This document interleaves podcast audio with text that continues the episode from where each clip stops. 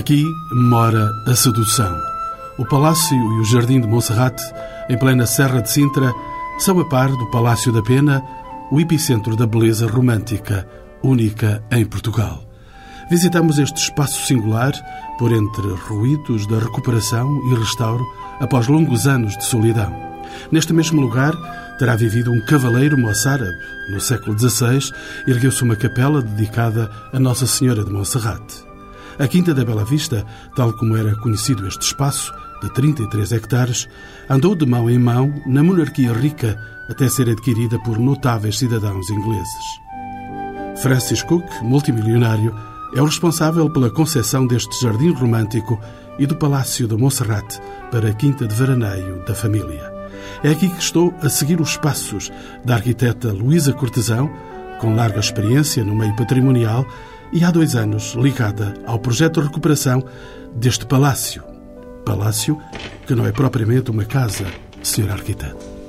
Entramos num palácio, não é um palácio no sentido convencional dos palácios eh, portugueses. É um espaço que não é concebido para habitação. É um espaço que é um prolongamento de um espaço exterior eh, e que serviria para receber pessoas. Vimos de um parque, de um jardim fabuloso. Deslumbrante mesmo, deslumbrante. E não só pela carga decorativa, como pelas entradas de luz, pelos eixos de simetria que aqui temos dentro, vê-se que houve a nítida intenção de fazer um prolongamento do espaço exterior para o interior. Arquiteta Luísa Cortesão, mostra-me passo a passo estes lugares tão fantásticos. Nós entramos eh, para o Torreão Central. As duas entradas dão acesso ao centro, ao cruzar dos dois eixos longitudinal e transversal do edifício, onde há esta fonte. Esta fonte tinha o elemento água, que com o som também ajudava a transportar as pessoas ainda do exterior para o interior, como já referi e tem esta, esta carga decorativa de motivos também vegetalistas que o revestem por inteiro e que formam este torreão central, um poço de luz que vem quer do lanterni, quer dos vãos todos que existiam, que originalmente não teriam portas e por onde a luz seria filtrada e ao longo do dia com o seu jogo de ângulos de entrada diferenciados. Senhor arquiteta, de que estilo estamos a falar? Eh, de muitos, de muitos, certamente, desde o do gótico ao bizantino, veneziano, até ao árabe, ao, ao hindu, se quisermos. Portanto, há aqui uma mistura. Estamos, temos que ter em conta que estamos em pleno período romântico, em que o ecletismo vigora, eh, de maneira que o Monserrate é um espelho dessa cultura da época. Eu sei que há aqui uma casa da música, estou cheio de curiosidade. A Sala da Música. A Sala da Música é, é o nosso torreão norte, vá lá, é um espaço que tem uma, condições acústicas excepcionais realizam-se aqui alguns concertos, recitais, com bastante êxito, uh, porque todos os intervenientes uh, gostam muito do espaço, não só pelas suas qualidades estéticas, como mesmo características acústicas. Chegamos a uma acústica diferente. sim, as, as cúpulas têm essa capacidade de conseguir gerir bem a reverberação do som. E esta sala tem também esta, estas janelas quase a 360 graus que nos levam desde a serra até ao mar, tanto do palácio até ao parque e do parque até a toda a paisagem envolvente. Saindo da sala da música. Saindo da sala da música, estamos no corredor central, onde temos dois espaços, duas salas, mais uma vez sem portas, espaços que dão diretamente para o corredor. A sala indiana e a antiga sala de bilhar, onde neste momento temos alguns projetos experimentais de estuques a decorrer, com um dos nossos parceiros do projeto, que é a Escola de Recuperação do Património de Sintra. Eh, a sala indiana está vazia. Esta está vazia, uma vez que caiu o teto e fizemos uma contenção. Vai ser eh, recuperada na sua totalidade? Sim, nós nesta altura estamos a infraestruturar o palácio. É, é necessário trazer até cá redes de alimentação elétricas, de segurança, comunicações, águas e esgotos. Porque este palácio estava destruído. Este palácio está devoluto. Ele, ele era dotado de início, de início enfim, eh, desde o do tempo do Sr. Cook, de infraestruturas elétricas, de aquecimento central, o que é extraordinário para a época, porque eles produziam aqui a energia elétrica que consumiam. Não havia rede pública na altura que viesse até aqui a Sintra.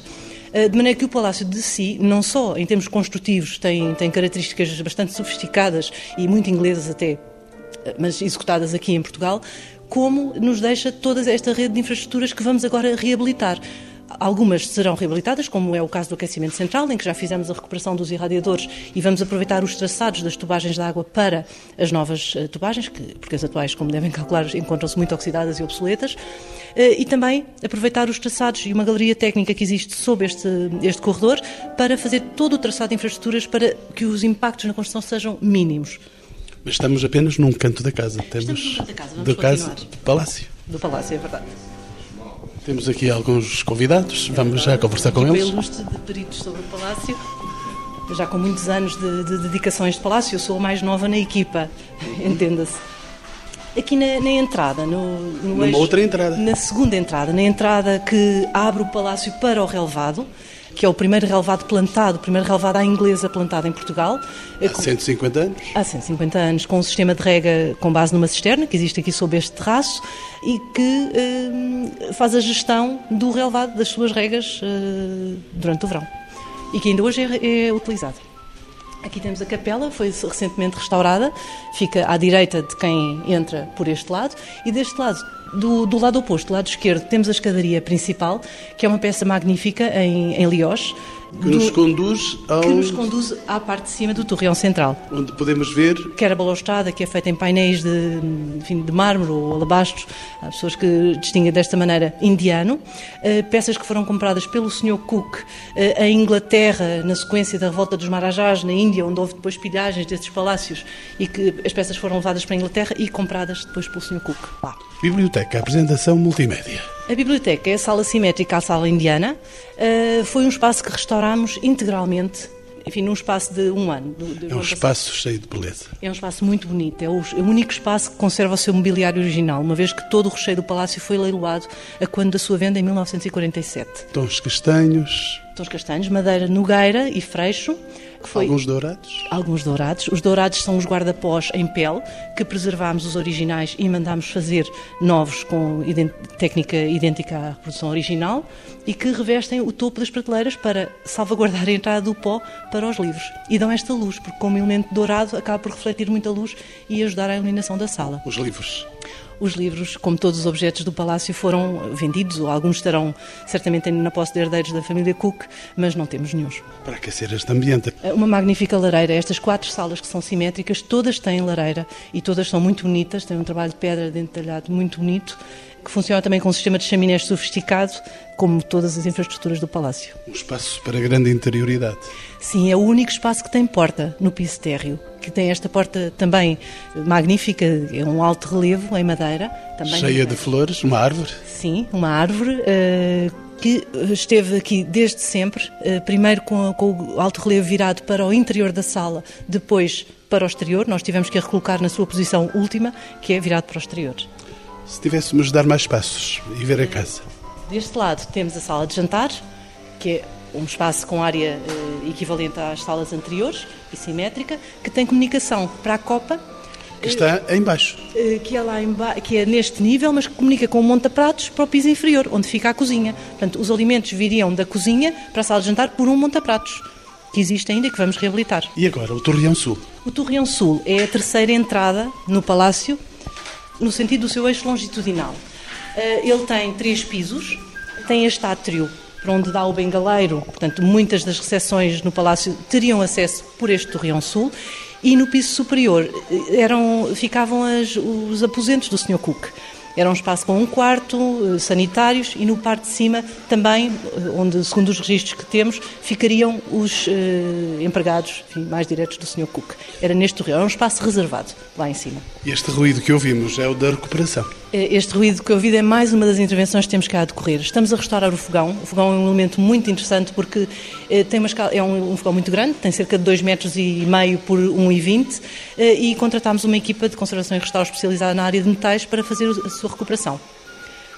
E os visitantes poderão ver todo este conteúdo quando? Pensamos que no final do ano teremos as infraestruturas instaladas. É uma obra que vai demorar muito tempo. Exige-nos reabilitar a galeria técnica, que é a espinha dorsal do edifício, para passar todos os cabos e canos e tubos que é preciso implementar. Eh, e pensamos que no final do ano teremos o edifício já infraestruturado. A partir daí, uma segunda fase, mas já de conservação e restauro das superfícies decorativas, é possível avançar, eh, caso haja financiamento, como é óbvio, para conseguirmos fechar o edifício. Portanto, a partir daí teremos o edifício com todos os requisitos para a realização quer da visita normal, quer de eventos, reuniões, concertos, eh, festas, todo o tipo de eventos claro, consoante a sua escala, possam ter lugar aqui dentro de- do palácio. Monserrate a colocar nos espaços lúdicos de Portugal. Sem dúvida, eh, não só pela sua localização, como pela sua morfologia eh, e pelo seu caráter único no panorama da arquitetura romântica em Portugal, é sem dúvida um edifício a visitar.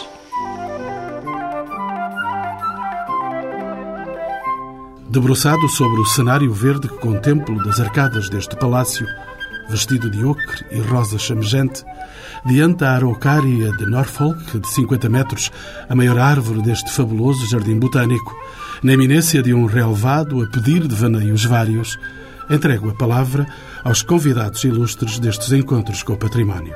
O engenheiro António Ressano Garcia Lamas, antigo presidente do IPPC, o Instituto Português do Património Cultural, e atual presidente do Conselho de Administração da empresa Parques de Sintra, Monte da Lua, Fernando Catarino, professor jubilado de Biologia da Universidade de Lisboa, indefetível apaixonado de Monserrate. O arquiteto paisagista Gerald Lockhurst, sócio fundador da Associação dos Amigos de Monserrate, responsável pelo roseiral já nascer e pela recuperação de várias áreas deste jardim. E ainda o engenheiro João Santo Freitas, autor de diversas obras sobre Monserrate, a quem pergunto o que definia este lugar mítico antes de 1865, ano da aquisição pelo comerciante inglês Francis Cook. Este lugar esteve sempre ligado, uh, apenas por acaso, a vários ingleses que aqui viveram. Portanto, antes do Sr. Francis Cook ter construído este palácio que temos cá anteriormente, já cá tinha estado um inglês de ascendência francesa chamado Gerard de Visme, que foi um dos grandes comerciantes do tempo do Marquês de Pombal, que era representante e, teve a concessão, a firma dele, do pau-brasil durante mais de 10 anos e que fez uma, uma grande fortuna. E sabe-se que ele arrendou esta casa, mas possivelmente já tinha habitado antes e construiu aqui também uma casa em estilo neogótico. Um, foi uma das pessoas que introduziu novos estilos também em Portugal. Ele viveu aqui durante algum tempo e depois subalugou a casa a um outro viajante inglês que esteve cá, William Beckford, que era um homem extraordinariamente rico e que, tendo aqui permanecido pouco tempo, também aqui realizou obra, nomeadamente na zona das Cascatas, nos jardins e também nessa casa neogótica, e cujas paredes exteriores se mantiveram também para o palácio do, do Sr. Francisco Cook. Portanto, houve uma continuidade, apesar de toda esta decoração ter sido acrescentada, mas houve, há aqui traços do passado. Francisco Cook. Quem é Francisco Cook? Francisco Cook foi um homem que era extraordinariamente rico também a firma dele e de, de, família dele, que iniciada pelo pai, foi a firma que vendeu mais tecido em todo o Império Britânico no século XIX. E como tal, ele tinha meios praticamente ilimitados eh, e sabemos que na sua juventude, quando ele tinha vinte e poucos anos, fez uma viagem que era habitual os estudantes ingleses fazerem no fim dos seus estudos pela Europa para conhecer os monumentos que existiam e, e a dele durou só dois anos os ingleses fizeram isso no século XIX, nós fazemos-lo no século XX, século XXI. Quando podemos. E ele, de facto, quando fez essa visita, terminou aqui em Portugal e uma das poucas frases que temos a respeito dele é que ele, tendo viajado pela Europa toda, encontrou aqui o único local onde quis construir a sua casa e o seu jardim. O que é que ele encontrou, então? Encontrou fundamentalmente este local, que é aquilo que é muito importante. Monserrate não faria sentido noutro sítio qualquer. A vista é algo que é fundamental aqui. Panorama. O panorama, toda esta ambiência que se vive aqui só é possível aqui. É dos monumentos portugueses que está mais fixo ao local onde foi construído.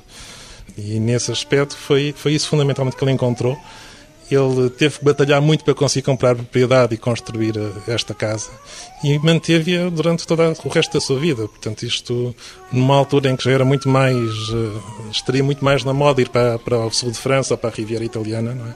Ele manteve-se fiel sempre a Montserrat e deixou, isto foi construído de tal maneira como uma joia de família que esteve quatro gerações na família e a casa manteve-se intocada, foi sempre respeitada, nunca houve aqui obras que a estragaram de alguma maneira, como é habitual nas nossas casas ao longo dos anos, de se ir adaptando, não é? E aqui foi sempre feito tudo com um enorme cuidado. E os olhares das viagens, de certo modo, influenciaram a construção deste palácio? Sem dúvida que sim. Nós hoje falamos muito em globalização e a globalização que havia no século XIX era o Império Britânico, que ocupava praticamente meio mundo. E ele, no fundo, a grande parte dos tecidos que eles produziam era com algodão da Índia, e nós vemos aqui os, como a Índia está aqui representada. E temos estes estilos todos que, de alguma maneira, transformam isto num enorme cenário para. Isto foi um pouco uma casa de férias antes do conceito de casa de férias existir. Ele apenas deslocava aqui um mês por ano e nós podemos imaginar piqueniques, bailes de máscaras, uh, portanto, toda essa vida social. Ele era uma pessoa muito sociável, tanto assim que comprou várias quintas aqui em volta, onde instalava amigos que trazia com ele. E bom, Serrat era o ponto de encontro de, de toda essa gente que vinha de, de Inglaterra. Há aqui um inglês no nosso grupo dos convidados destes encontros com o património. Gerald Locust é um homem próximo deste palácio. É pela sua condição de inglês que se prende a Monserrat? eu, eu vinha como, como turista, como tantos outros ingleses, é, a primeira vez em 1985. E apaixonei-me por Sintra e vinha oito vezes antes de resolver vir cá viver. Nesta altura, Montserrat uh, era o que nós chamamos um sleeping beauty. Estava adormecido, os jardins que rodeavam o palácio eram quase impassível. E nesta altura é que começámos a pensar que, que isso podia ser uh, recuperado. E durante estes 20 e tal anos tem sido sempre associado a, a renascer do, dos jardins do Palácio. Podemos referir que o Palácio e que o Parque de Monserrat são uma das mais importantes expressões do romantismo em Portugal, a par do Palácio da Pena. Com certeza. É um romantismo com um stack inglês, talvez, mas que sempre pode ser comparado com a obra do Dom Fernando. No, no, e aí teria no... sotaque alemão? Talvez isso. E com certeza houve uma grande rivalidade entre os dois construtores do, do, do Palácio. Uma rivalidade no sentido produtivo. Professor António Lamas, eh, que outros autores românticos eh, descreveram este espaço? Os escritores que eh, passaram por aqui descreveram quase todos. O mais famoso dos viajantes que falou sobre Montserrat foi Byron, que já visitou Montserrat com o palácio em ruínas e o descreve num, num dos seus livros de poemas. Descreve, eh, digamos, o espanto pela entrada num palácio abandonado. É, mas todos os viajantes que se conhecem vieram, vieram, vieram a Sintra desde o século XIX que, eh, como aliás o engenheiro João Santo Freitas disse, Cook era muito sociável e dava muitas festas. Era uma, digamos, as suas vindas no verão eram conhecidas e convidava toda, toda a gente de Sintra. A rivalidade que o Gerald estava a falar com o Dom Fernando eh, está registada em todas as eh, obras que fizeram, quer nas plantações botânicas, quer nas próprias atitudes aquisitivas na Serra, de construir um espaço, ou defender um espaço e alargá-lo. Dom Fernando toda a vida foi comprando propriedades e o Cook fez a mesma coisa aqui na outra extremidade da serra. Professor Fernando Catarino, um homem da ciência, das ciências, da botânica, dos verdes deste país. Este palácio foi concebido como uma segunda residência para a família Cook, uma residência eh, de férias. Que relação tem este espaço com as Quintas de Recreio? Este sítio onde nos encontramos tem hoje uma leitura, pelo menos geomorfológica, os montes, encostas, as vistas largas do próprio mar. Hoje a gente não tem essa visão que havia no início. No início nós poderíamos ver todas as escomiadas, as pedras, os, os caos de blocos de granito e do lado poente, via-se o mar, numa, numa, extensão enorme, que a gente ainda pode adivinhar através aqui destas claridades que passam sob as copas. E, no começo, o apelo, de facto, fortíssimo que quando se constrói aqui, de facto, o, o, palácio, nesta forma que a gente está a ver hoje, seria ainda mais rico, digamos, porque há aqui um microclima muito especial. Quer dizer, o, relevo é muito acentuado, tem, é, há aqui vários vales, mas há um grande vale principal que se dirige na direção de, de Polares e que recebe uh, o ar úmido da Nortada e do ar Atlântico e que por aqui se encontra. Por causa destes encostos, destas encostas e destes declives, uh, há aqui como que uma paz climática muito especial em que é possível, num clima mediterrâneo, que, que, é o nosso, mas com uma enorme influência atlântica e com as pedras graníticas e as exposições muito acentuadas, é possível, por exemplo, se nós nos aproximarmos um pouco uh, de, deste local, desta varanda, nós podemos ver um relevado à inglesa, um belíssimo relevado, que não é plano, como a parte dos relevados ingleses, mas é um relevado que era como a extensão da sala de estar e, e, era um parterre, um micro parterre, depois que se abria por aqui fora. E Entretanto, estas árvores cresceram loucamente e cortam-nos a visão de outras marcas. Este território estava todo artilhado, digamos assim, com pequenas marcas, umas naturais, outras ruínas artificiais, capelas, lagos, certas formações roseirais, a parte das plantas mais gordas, o México. Tudo isso era visível aqui diretamente. Atualmente, nós não podemos ver, porque entretanto a vegetação uh, cresceu muito eu que já sou bastante velho, conheço este local há 50 anos. A maior parte destas plantações foi de há 150 anos. Portanto, eu acompanhei o último terço do desenvolvimento disto e sei, como por exemplo, estas enormes árvores aqui, estes metrocideros, metrocidros, que são muito bonitos e muito apelativos agora no próximo mês de junho, chegam a ter uma floração vermelha lindíssima que faz uns contrastes absolutamente inesperados. Eu vi eles avançarem dezenas de metros de um lado e do outro, este e aquele outro. E as vistas têm vindo a ser digamos, diminuídas. A visão do mar, a visão, de facto, do espaço. Já se tem conseguido abrir uma ou outra avenida, mas nesse aspecto, os arquitetos paisagistas ainda têm muito aqui que dar, não digo ao dedo, dar à motosserra. Professor António Lamas esta exposição que o professor Catarina estava a fazer, desta envolvência desta casa, eu apercebi-me eh, pela primeira vez há pouco tempo, quando se fez os levantamentos topográficos rigorosos eh, e totais deste, desta zona, de que esta casa foi colocada talvez no único cabeço que se destaca da cordilheira de colinas da, da Serra. Não, deve, não, não encontrei, depois procurei vários outros locais.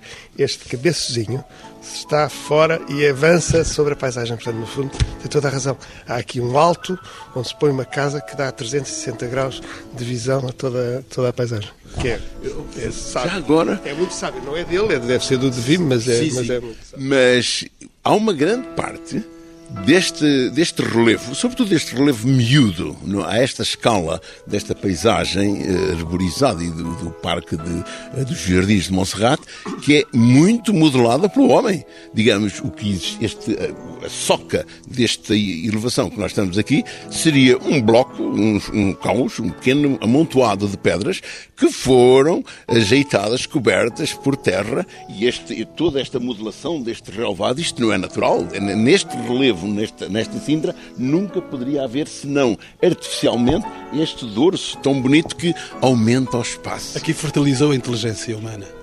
Ah, sim, quer dizer, eu dá-me a impressão que, de facto, eh, eh, mesmo que não tenham vivido aqui muito permanentemente, teriam durante todo o ano uma assistência presente de jardineiros, de empregados, de, de, de canteiros, de gente que mantinha os muros e as construções, e de facto isto de cada vez que se cá vinha, viam-se crescer as árvores que tinham sido plantadas há 5, 10, 20, 30 anos e, de facto, o crescimento destas plantas tropicais vindas de, variadas origens aqui, neste microclima especial, cresciam magnificamente, como a gente ainda... E tantas elas estão. mais. Eu acho que crescem depressa demais. E tantas elas estão e tantas elas são. Algumas aqui são extremamente marcantes e muito bonitas.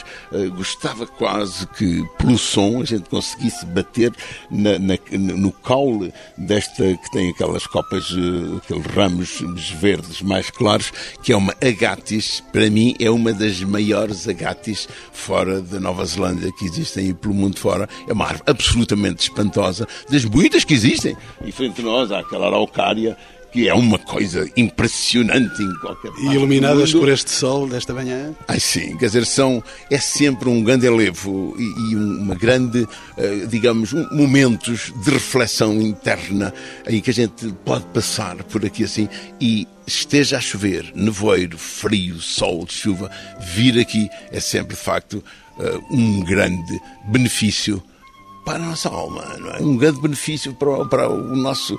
Nós aqui podemos nos interrogar a nós mesmos e podemos ouvir o silêncio, podemos nos alegrar, de facto, com a natureza onde vivemos. Natureza que tem aqui implantado também este palácio. Engenheiro Santo Freitas, o que é que caracteriza a arquitetura deste palácio de Monserrate? Este palácio foi concebido num, num período em que nós temos que compreendê-lo como um maravilhoso cenário quer o jardim, quer o palácio, como um maravilhoso cenário, fundamentalmente. Era algo que era para ser usado e para ser vivido. Nós, em Portugal, temos uma relação com os monumentos, às vezes, um pouco de que são obras de arte que estão fechadas num cofre que de vez em quando é aberto e se espreita lá para dentro. Ou estão vazias lá por dentro. Neste caso aqui é completamente diferente. É um local que continua a ter condições para ser vivido e o encanto que o Cook sentiu, mesmo quando não tinha estas árvores que têm dezenas de metros de altura, mas que nós continuamos a sentir isso perfeitamente. Nós conseguimos compreender porque é que ele descobriu que este local era o local onde ele cria a sua casa e criou o seu jardim. E esta mistura toda de, de estilos que aqui estão fala-nos um pouco do, do, do, próprio Francis Cook. Este foi um cenário feito para ele, de alguma maneira. Nós vemos aqui o estilo, ele como comerciante e fabricante de tecidos, depois tinha nos seus teatros certamente muito algodão da Índia e vemos aqui os motivos hindus. A Índia era inglesa naquele tempo, era a joia da coroa, como era conhecida. A própria Rainha Vitória foi coroada a segunda vez como imperadora por causa da Índia e, e portanto, era, era algo que estava na moda naquele tempo. Era uma arquitetura de vanguarda para aquele tempo. Uma sólida beleza vitoriana muito sólida beleza vitoriana. Aliás, o próprio conceito vitoriano nasceu naqueles anos, em 1858, quando há uma geração que se apercebe que estava a viver um tempo que nunca tinha havido na história, que era um tempo de paz e prosperidade como nunca tinha acontecido. A Inglaterra, no, no, no século XIX, não esteve envolvida em guerras que ameaçassem o seu território. Desde a ameaça do Napoleão até à Primeira Guerra Mundial foi um período de paz e prosperidade sem precedentes. E essa geração a que o Francisco pertencia tomou consciência disso e quis também criar a sua marca na arquitetura que proclamasse esses tempos que, que estavam a viver. O gótico que cá está é gótico veneziano. A Veneza estava na moda na altura e, e efetivamente nós percebemos que era uma república associada ao comércio, a Veneza, não é? E o Cook estava associado ao comércio, era um bocadinho mais importante dos comerciantes ingleses. Da nova Veneza que de alguma maneira se está a viver, que era o comércio no século XIX, era a marinha mercante inglesa era a maior potência que existia de, no mundo. Portanto, todos estes motivos que aqui estão não são totalmente eh, trazidos ao acaso, mas falam-nos um bocadinho daquilo que o Sr. Francisco quer. Era o cenário dele, construído para ele. Gerald Locust, é, ser arquiteto, como é que Francis Cook se relacionava com a Serra de Sintra? Os Cooks tinham uma relação muito grande através não só da obra, mas para os obreiros. Havia 2 mil pessoas a trabalhar na construção deste palácio. A aldeia de Galamares foi fundada praticamente com habitação para, para estas pessoas. Ele fundou escolas e ainda hoje em dia tem uma relação com, com a Misericórdia de Sintra.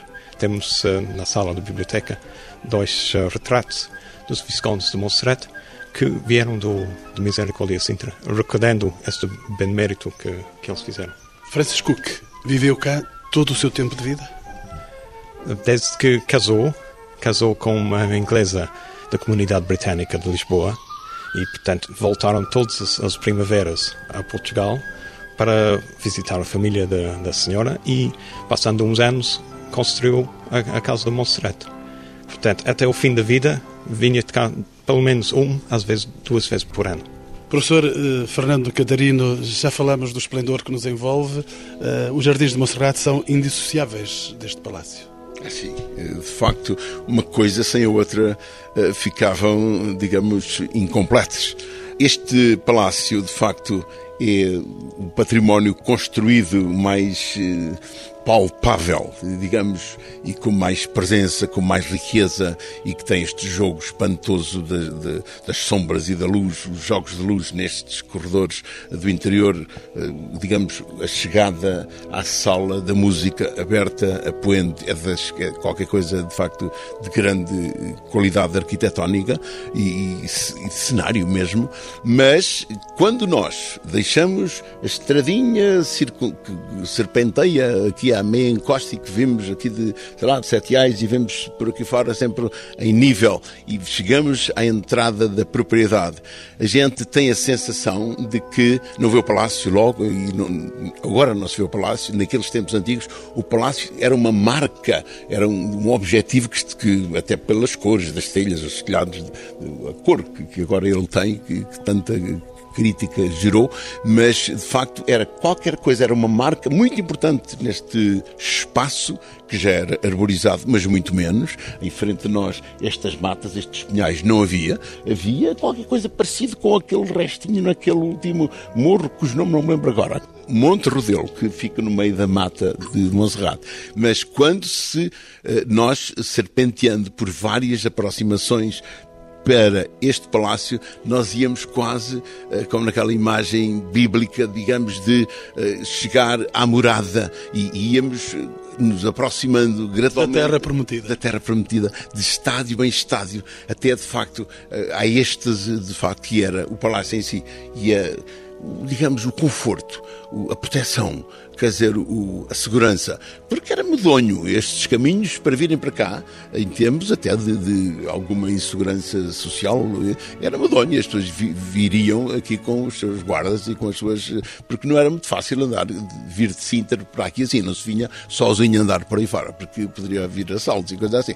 Mas, eh, de facto, esta estrutura, os muros, a quinta morada e depois um palácio vivido e mantido, como disse o, o arquiteto, por muitas centenas de pessoas que trabalhavam, porque tinha também depois, a gente hoje não vê, o professor, o professor ainda agora nos falava, fora do, do registro com o microfone fechado, nos falava que estamos a encontrar, está ele a encontrar a equipa dele, coisas novas, insuspeitadas, que estavam comidas por camadas e camadas de, de, não digo abandono, mas de não usufruto deste espaço, porque este espaço, desde há mais de 80 anos, que na realidade tem estado abandonado, mesmo quando passou para a posse do Estado nos anos 40 ou 50, de facto, nada se fez aqui para manter.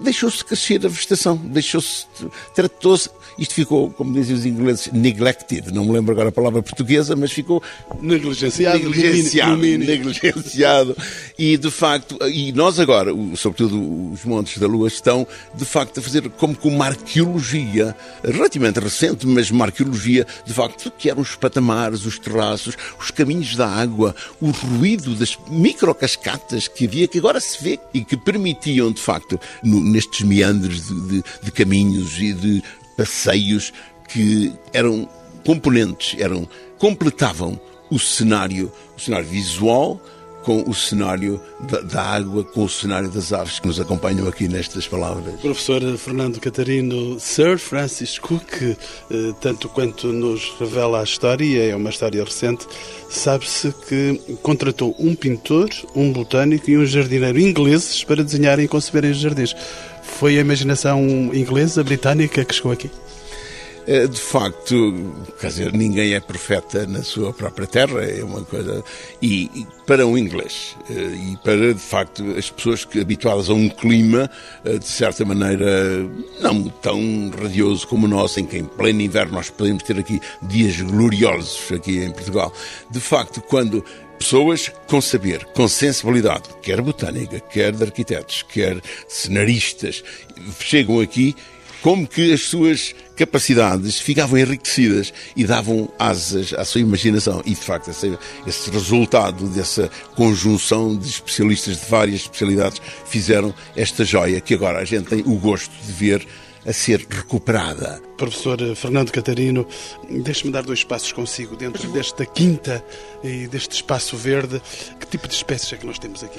Agora, eu acho que o para mim, mais me fascina hoje que estou reformado de ter ensinado ecologia e botânica a muitas gerações de estudantes, o que mais me fascina aqui foi, num certo tempo, há 150 anos, houve alguém que plantou as espécies certas no sítio certo na perspectiva de que daqui a 100 anos, daqui a 150 anos, eles vão ser marcos espantosos. Ora, isto tem muito de jardinagem. A gente, de facto, não pode plantar uma árvore grande num quintal, se o quintal é pequeno, porque depois não temos quintal, não temos eh, pátio, não temos, eh, digamos, o nosso logradouro. E nesse aspecto, de facto, a maneira, eh, digamos, equilibrada, correta, os contrastes, as coleções que havia, sobretudo das azáleas, das rododendros, das camélias, era uma coisa absolutamente espantosa. Em qualquer altura do ano que se viesse desta mesma varanda, nós tínhamos um mosaico de, de cores e de, de quase exagerado, de facto. Mas havia flores todo o ano e havia, sobretudo, as formas vegetais, a forma das árvores, ah, porque as árvores têm formas, umas são, digamos, pináculos, como as araucárias ou os pinheiros, outras têm formas, de facto, como estas esferas compostas com um cacho de uvas, outras, as árvores, como as palmeiras, tão abundantes aqui e o conjunto que hoje nós temos. E a maneira como a vegetação natural, os pinheiros mansos, os carvalhos, os madrilheiros e os fetos, o, aquele feto das cabrinhas, o, da Vale Canariense, que espontânea aqui como se adaptaram e como casaram tão bem. Nós temos aqui hoje, um, de facto, uma, uma estrutura única e perfeita de flora espontânea que convive, talvez até por causa do abandono durante 50 ou 80 anos, uh, e há hoje aqui uma construção nova. Então... Engenheiro João Sande Freitas, como é que se preservam estes jardins depois de recuperados? Isto é uma ingente tarefa estes jardins nunca estão completamente recuperados, porque isto é, são seres vivos, estamos a falar, e como tal vão, têm, vão nascendo, vão crescendo e vão morrendo também. E, portanto, nós temos que sempre ter essa perspectiva de que é um jardim em permanente mutação. E ainda para mais, porque este jardim nada tem de estático. Foi sempre um jardim extraordinariamente dinâmico, exato porque varia enormemente ao longo do ano. E há um jogo muito bem conseguido aqui entre aquilo que se vê e aquilo que está escondido. Ou seja, as coisas aparecem no momento certo quando nós visitamos o, o jardim. Nós aproximamos aqui desta casa, não vemos este relevado que está aqui. E ele surge no momento certo como uma surpresa e permanentemente há aberturas de repente em que nós chegamos a determinado sítio e vemos alguma coisa e somos atraídos para ir lá. Uma pessoa que chegasse aqui naturalmente veria os lagos lá embaixo e teria tendência a ir a seguir atrás dos lagos. E quando chegasse aos lagos, se calhar via as ruínas da capela e teria tendência depois a prosseguir. Portanto, não é um jardim estático que nós temos aqui, mas temos um jardim que é constituído por uma grande quantidade de pequenos cenários que estão ligados com vistas e com caminhos que nunca são a direito. São sempre caminhos que vão serpenteando, onde desaparece o objetivo para onde nós vamos e depois torna a aparecer quando nós chegamos lá novamente como uma nova surpresa. E é este lado que está muito ligado e que nós todos sentimos aqui ao imaginário das histórias infantis do século XIX, que têm muito se nós pensarmos em todas as histórias civilizadas pelo Walt Disney do século XIX, nós conseguimos imaginar aqui. Muito de lúdico. Muito de lúdico, aquilo que as, o que as crianças de facto sentiam quando brincavam nestes jardins. Este palácio podia ser o Palácio da Gata Borralheira, como podia ser da, da, da, Branca de Neve. Nós temos casas pequenas, uh, temos estas ruínas, portanto, temos todos estes ambientes, matas fechadas e mais sombrias e que em dias de vento certamente mais assustadoras para as crianças. Temos vários climas aqui dentro, porque temos zonas mais sombrias, mais frias, zonas mais expostas ao sol e, portanto, nós conseguimos ter vegetações diferentes em, diferentes áreas e tudo isso foi muito bem conseguido e foi muito bem trabalhado pelos jardineiros do Sr. Cook. Arquiteto Gerald Locust e tem também aqui uma associação dos amigos de Monserrat. Surgiu há mais que 15 anos atrás e, aliás, o professor Catrino e o engenheiro Freitas também são sócios desde o início. Estamos, estamos todos envolvidos nisso e acho que neste momento os amigos de Montserrat podem ficar muito satisfeitos a ver a mudança que tem acontecido com, com o palácio quase abandonado para, para o estado atual de, de recuperação e, e neste momento o, o, os amigos de Montserrat têm que procurar uma nova nova eh, vida por causa de ter atingido esse objetivo inicial. E até tem novos projetos. Sim, temos novos projetos. Neste momento estamos a fazer o Roseral, que Aliás, o nome próprio disso é o Val das Rosas. E o Val das Rosas é um, quase um anfiteatro em que vão, vão ter milhares de rosas e encher toda aquele, aquele vale de cor-de-rosa. Montserrat vai passar de tudo verde para, para o florido que uma vez uh, tinha. Professor António Lamas. Eu estava a lembrar-me de uma, de uma questão que o professor Catarino levantou, que era em relação à eh, no futuro, quando isto estiver recuperado, será muito, muito interessante visitar. Eu gostava de deixar a mensagem que nós estamos a recuperar para que as pessoas visitem Monserrat em recuperação. Não é uma recuperação. Em andamento. Em andamento. Eh, esta obra foi eh, candidatada a um fundo do EA Grants, que é um fundo sobretudo alimentado pela Noruega, e candidatámos a recuperação do interior e a infraestruturação de Monserrate com, uma, com o compromisso de o fazermos perante o público. A ideia é que podendo visitar em obra, abrir para obras, é, é, didático, as pessoas gostam de perceber o esforço que está a ser feito, onde é que vai o dinheiro, o tipo de profissões envolvidas e isso também é uma, uma forma de fomentar que para a área da recuperação do património haja mais vocações. Deixe-me entrar no seu gabinete, é o Presidente da Administração dos Parques de Sintra Monte da Lua. Como é que faz a gestão deste espaço tão sedutor? Nós, nós temos, desde o início, desde que a empresa foi fundada em 2000, temos um, digamos, uma missão que é a recuperação, a manutenção e, no fundo, divulgação e abertura ao público das propriedades que nos foram entregues para gestão. Foram entregues muitas, muitas propriedades, as mais importantes, obviamente, é o Parque e o Palácio da Pena, é aqui o Monserrato, o Castelo dos Mouros e o Convento dos Capuchos. Como muitas outras que nos foram entregues e que não estão abertas ao público ainda. Um dos grandes objetivos é colocar à fruição pública a totalidade das prioridades do Estado. Essa é uma obrigação. Mas nós temos uma, também uma missão que é mantermos-nos através da abertura ao público destas propriedades. Portanto, no fundo, a empresa não vive do orçamento do Estado, vive exclusivamente das entradas que cobra, do aluguer de espaços, das cafetarias, das lojas, etc. Essa missão impõe uma disciplina importante e, em termos de prioridades, primeiro foi a recuperação económica da empresa e depois pegar em duas eh, obras fundamentais e que candidatámos de facto a este fundo, Monserrate e o Chalé da Condessa. E não se esqueça que este espaço é paisagem cultural e natural Exatamente. de Sintra. Isto é paisagem cultural da humanidade, é a primeira paisagem que foi a paisagem cultural na Europa que a Unesco classificou como tal, aplicou aqui pela primeira vez esse conceito.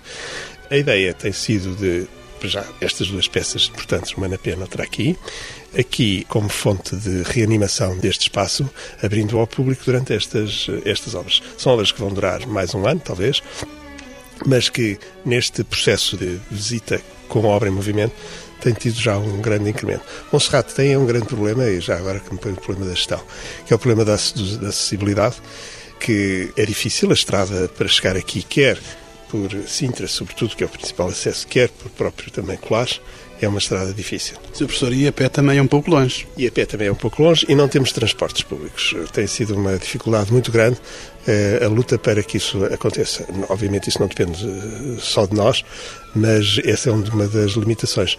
Eh, no entanto, Monserrate tem sido, nestes últimos anos, de todas estas eh, propriedades que gerimos e polos de interesse, aquele que tem mais crescido em número de, de visitantes. Já atingiu o ano passado qualquer coisa como 60 mil visitas, não é nada comparado com o Parque e Palácio da Pena, mas é um progresso importante. Um pequeno autocarro com o nome Monserrate seria uma boa solução. Sim, senhor, e gostávamos muito que isso acontecesse. Há dificuldades, digamos, de algum exclusivo que a empresa de transportes públicos em Sintra reclama, mas nós precisamos de ter pequenos eh, veículos que possam trazer sobretudo na época alta, porque na época alta há bastante movimento na estrada, uh, veículos de dimensão não passam nesta, a dois, a par nesta, nesta estrada. Estamos a trabalhar nesse sentido. Esse, essa é uma das limitações em termos de gestão, como estava a propor.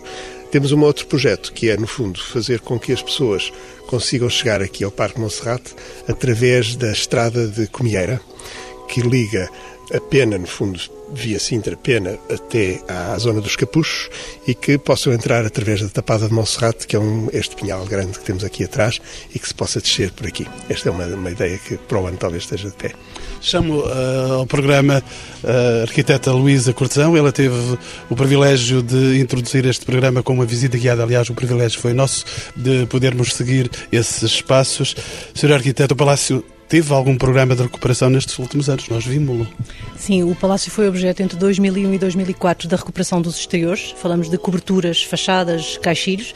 Essa obra foi muito importante para devolver a estanquidade ao, ao edifício, ou seja, impedir as entradas de água que danificavam tanto quer os estuques, quer as pinturas e mesmo a estrutura do edifício.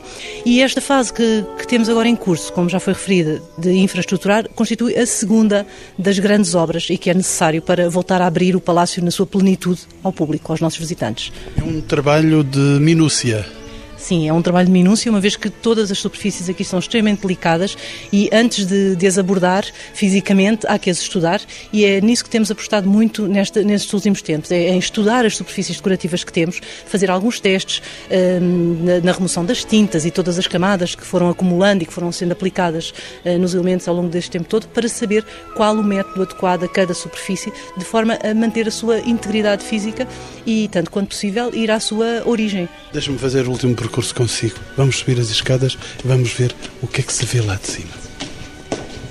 Daqui temos uma vista quase a 360 graus da paisagem. Como já foi referido, o palácio é construído numa elevação em que se pode desfrutar da paisagem a 360 graus. Não temos nenhum obstáculo. Nós vemos a serra, vemos a cordilheira eh, principal da serra, vemos o mar, para o lado da Ericeira, para a Praia das Maçãs, Praia Grande, e vemos toda a zona, enfim, que se estende para, para norte e também temos uma vista privilegiada sobre o Palácio da Pena, que é um marco essencial da Serra de Sintra, o Castelo dos Mouros e todas as quintas aqui das redondezas. O deslumbramento total.